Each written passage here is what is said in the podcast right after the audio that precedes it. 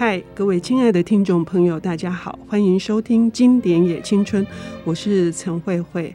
呃，相信收听我们节目的所有的听众朋友，一定都是关怀世界、关怀人性，同时也关怀台湾的现况。我认为，呃，要理解这些呃目前的种种的这些纷争或者是疑惑，最好的方法就是追本溯源，回去看看前人他们的道路是怎么走过来的。今天我们的节目邀请的领读人是，呃，我心目中非常好的一位自然书写，也是女性主义为主题，具有相当的特色的，呃，写作者。她是方子女士，她的代表作有《卷卷才娥》，也有《蔓草》。二零二零年也出版了一本关于台湾的一些部落的奇幻书写。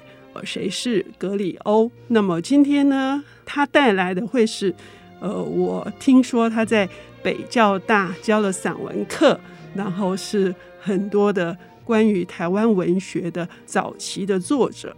呃，其中呢有两位呢是我非常的感兴趣。第一位是可以说是相当的具有代表性，他的命运应该算是悲剧性的。他叫张生切。大家对他可能不是那么熟悉，所以呢，我们要来欢迎方子老师，呃，我口中非常亲切的方子姐来为我们介绍这一位，可能是作为一个知识分子，在一个面对这种殖民社会的时候，有必要去了解他。张生切是怎样的一个人呢？方志姐你好，啊，慧慧好，各位听众大家好，是。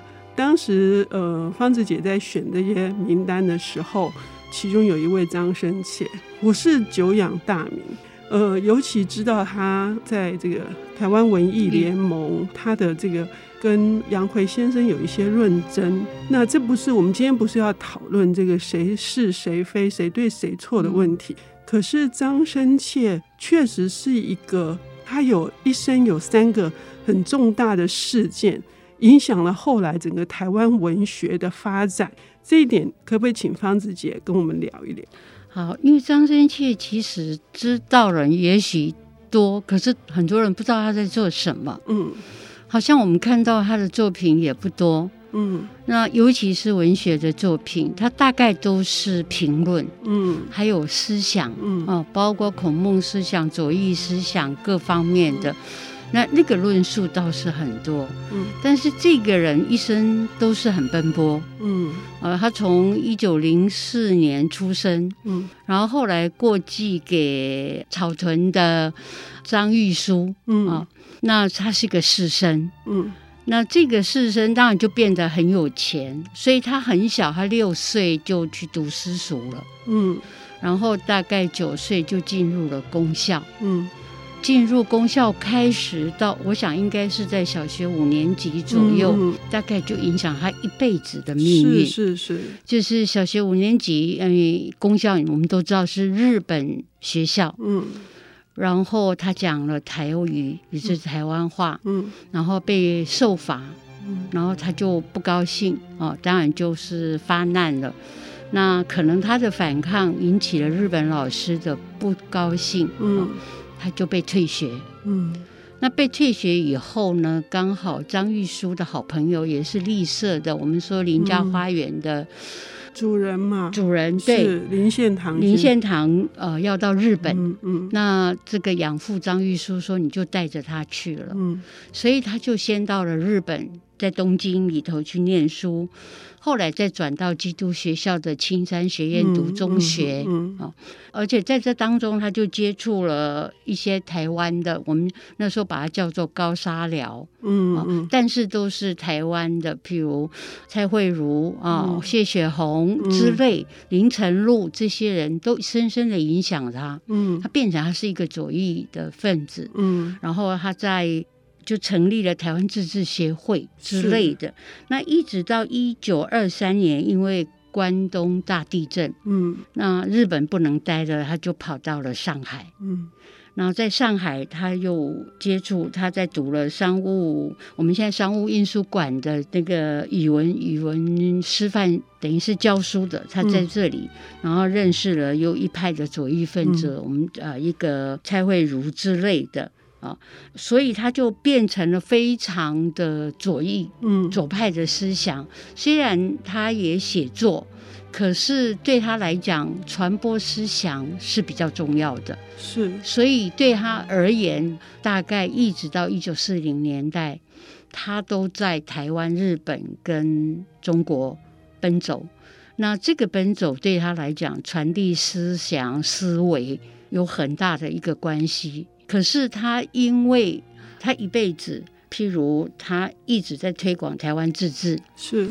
那当然，对日本政府而言，嗯，那是一个眼中钉。嗯，那他也曾经鼓动了台中中学的罢课，嗯，所以被关了三年，嗯，那关了之后，他再跑到中国去啊，是，那而且他最主要推广第一个是无产阶级，嗯，好，第二个是一个自治，就是反殖民、反台湾的一个殖民，这是他在思维上面的一个想法，他也写了很多关于这样的一个作品。那一直到一九四几年，他回到台湾，那又碰到二二八事件，那他被认为他是协助谢雪红他们逃走，嗯，所以他赶快就逃到了南投的深山去啊。虽然没有被关，可是他的书籍是被禁的，嗯。那一直到一九五七年，他终于复出，他拍电影。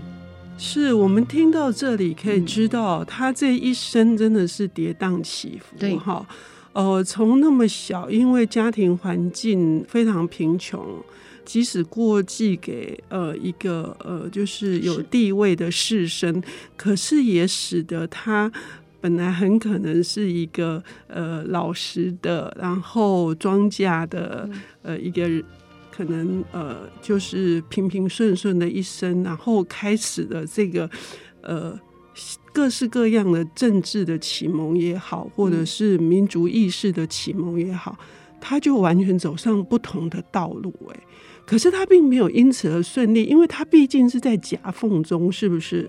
因为他都站在反对者的立场。嗯，嗯、哦，那这个我觉得不管，虽然他曾经他也加入过黄埔军校，啊、哦，嗯、他在上海、在广东的时候，嗯、他跟周作人还有跟鲁迅都有往来。那比较特别是一九四零年以后，他又跑回东北。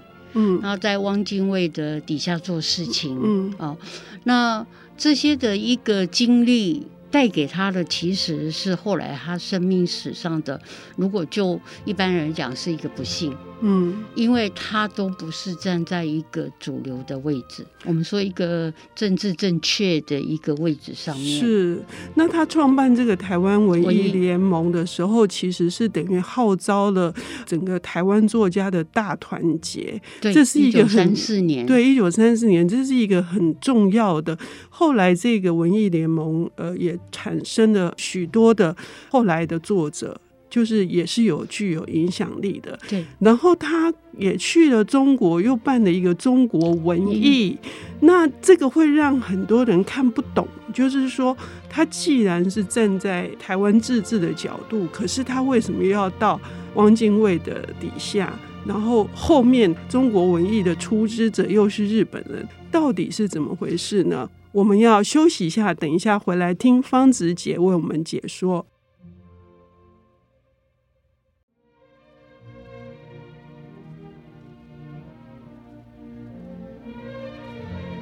欢迎回到《经典也青春》，我是陈慧慧。我们邀请到的领读人是以自然书写还有女性主义的主题创作了小说跟散文以及评论的作家方直女士。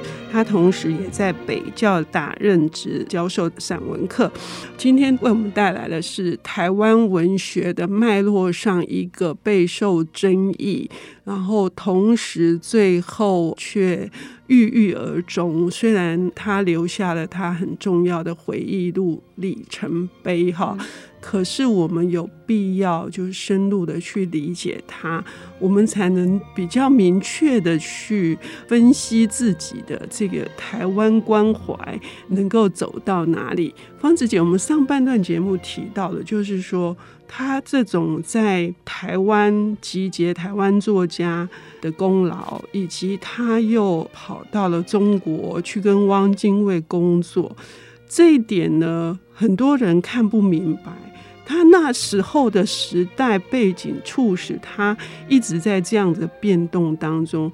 方子姐可不可以帮我们梳理一下？我想这个是一个认知的问题。每一个人对政权，嗯，或者是国家的认知，有时候是会不同的。嗯，那时候有国民党，有共产党，嗯，有日本的殖民。嗯然后加上汪精卫，那就国民党来讲，汪精卫就是一个伪政权啊、嗯哦。可是对欣赏汪精卫的人，可能会认为他是有一个理想的。嗯、那我想张生切也是站在一个他比较能够接受的观点。嗯、他对国民党不能认同。嗯、哦，对共产党可能虽然他是一个左派，嗯、可是他还是觉得也许中国的共产党当时。可能还不是他想要的，嗯，所以他觉得可能，因为汪精卫其实是个知识分子，嗯。他可能会比较认同汪精卫的一个领导，虽然国民政府一直认为他是一个伪政权，他可能是一个日本支持的。那如果从反战或者某些和平的理念上，也许他是张生切想要的。嗯嗯，在创办这个中国文艺的时候，他有一个企图，他其实还是想要挣脱这个日本的。统治或者是管辖，呃，借由中国文艺来保存中国文化的香火，他有这样的试图，可是又失败了。我觉得这种失败呢，看起来就是说，让人感觉在这种时代的那么混乱动荡的时代中，呃，好像看到一个怀抱着很大的一个信念的知识分子，却不知道何去何从，有这种。感觉对他其实是有一点心疼的，嗯，他一直好像找不到一个可以，嗯、第一个他可以立足的，嗯，第二个可以支持他的理念的，嗯、这样子的。我们如果说是一个政权也好，一个国家也好，他最爱的台湾，可是是一个被殖民的，嗯、啊，日本人殖民的。那在当时来讲，很多台湾人是认同祖国的。嗯因为你是一个被殖民国家，你会去回头去认同你的中国，嗯，可是到了中国，有些人又会失望，嗯，所以对很多的知识分子在那个年代，常常呃会被认为，譬如有些人是皇民啦，嗯，有些人是清左啦，有些人清汪精卫，常常会被质疑。可是我想在那个时代。每一个人有自己的选择权，我们都不应该用我们现在的观点来看当时的一个混乱的局势。嗯，所以张生却是一个，我总觉得他是一个倒霉的人。嗯，他有时候跟姜文也很像。嗯，选错了。一个地方，那一辈子就完蛋了。但是当幸好他当然回到台湾，他不必被整肃，但是他也是抑郁而终啊，没有，就是说他的理想其实是没有达到的。是他回到台湾之后，几乎就无声了。他对于文学的着力，或者是对于政治的想要就是贡献，完全都做不到的情况之下，他居然只能去经商。对，他还经常失败啊，是，所以等于他的呃后来还转去做剧本，然后拍电影，拍电影这段也可不可以请方子姐跟我们聊一下？这是一九五七年一呃，他拍了那个《苦梦想》啊，嗯，那得到了金马奖剧本的金马奖，那可见这个剧本应该是呃写的不错。我总觉得呃张生切是有。藏了一些东西在剧本，嗯，那这些这样的一个剧本的思维呢，不见得审查的人当时是有审查的，嗯，看得懂，嗯，他在《苦梦侠》里面，他有两个剧本非常出名，一个是《苦梦侠》，一个是《落英》，就是关落英啊。那这两个剧本到现在都有留下来，嗯啊。这两个其实在谈，一个是阶级，嗯、一个是民族跟国家。那再来就在谈无知，嗯啊，就是当时是怎么样的一个社会的一个形态。那苦凤侠的故事其实就很简单，它是一个台湾的民间传说，嗯啊，有钱人那因为打死了一只蛇蟒蛇，这个蟒蛇就投胎来邱家，嗯、然后就一个败家子。嗯，就是怎么样把所有的财产都败光了，嗯、而且没有留什么子嗣，就是要他们绝子绝孙。嗯、所以，我们一般人后来称为这个是纨绔子弟，嗯嗯、有时候就会用阿夏。嗯，这个就从苦梦下来的。是，是嗯。然后这个剧本其实好的地方，第一个在谈他有钱人跟无无产阶级的一个某些对立。嗯，那再来是一个家族。我或者我们说一个族群的某某些认同啊、嗯。哦，那还有就是他的反讽，嗯，反讽性跟幽默幽默啊，哦嗯、那他最后就是这个苦梦侠就剩下了三百块，可在当时三百元是很大的，嗯、他要问人家说，呃，谁可以猜到我下一步要去哪里？嗯、我把就这个钱就给你，结果每一个人没有一个人猜到了，他老婆火大了，就说你去死。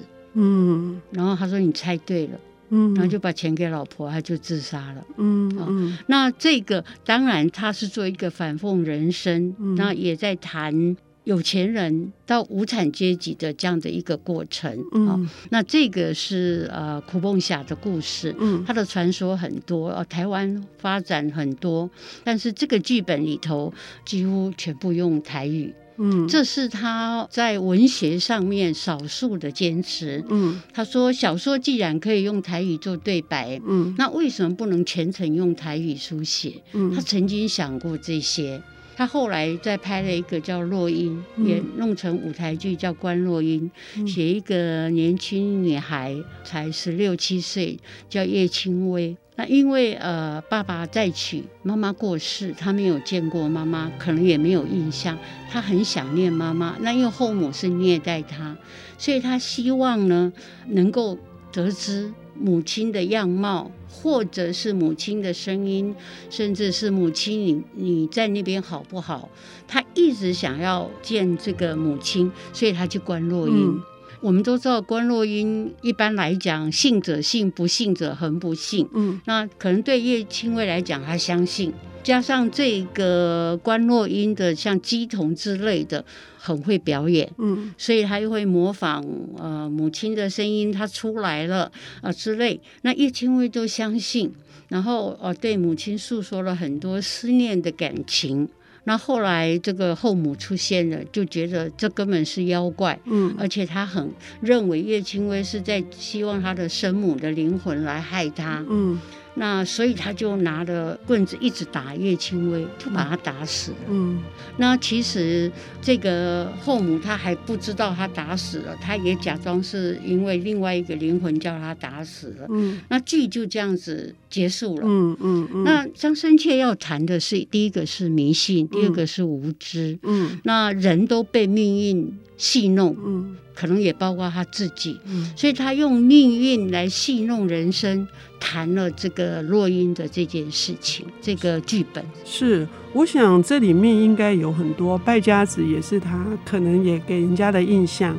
然后最后他在里程碑里面有一段非常令人动容，就是虽然光复了，可是呢，他没有办法见到，他没有办法参加自己父母的丧礼，哈，然后他也一无所有。然后最后呢，就是。也是真的有一点感觉是众叛亲离这样子的状态，所以他说，当大家都在欢呼的时候，他却是痛苦的哈。认识张深切对我们而言，到底具有什么样的意义？哈，就是今天也想要做一个开放式的，就让听众朋友可以理解。呃，这样一个人在那个年代就是有这样的知识分子，他是如何的痛苦，他是如何的这个彷徨，他如何在十字路口上面这么的焦灼。所以非常的感谢方子姐为我们带来张深切，然后他的这个文学性里面还有的意涵跟隐喻，更期待各位听众朋友能够展卷阅读。谢谢方子姐，谢谢慧慧，谢谢各位听众。本节目由 IC 之音与瑞木读墨电子书联合制播，经典也青春。与您分享跨越时空的智慧饗宴。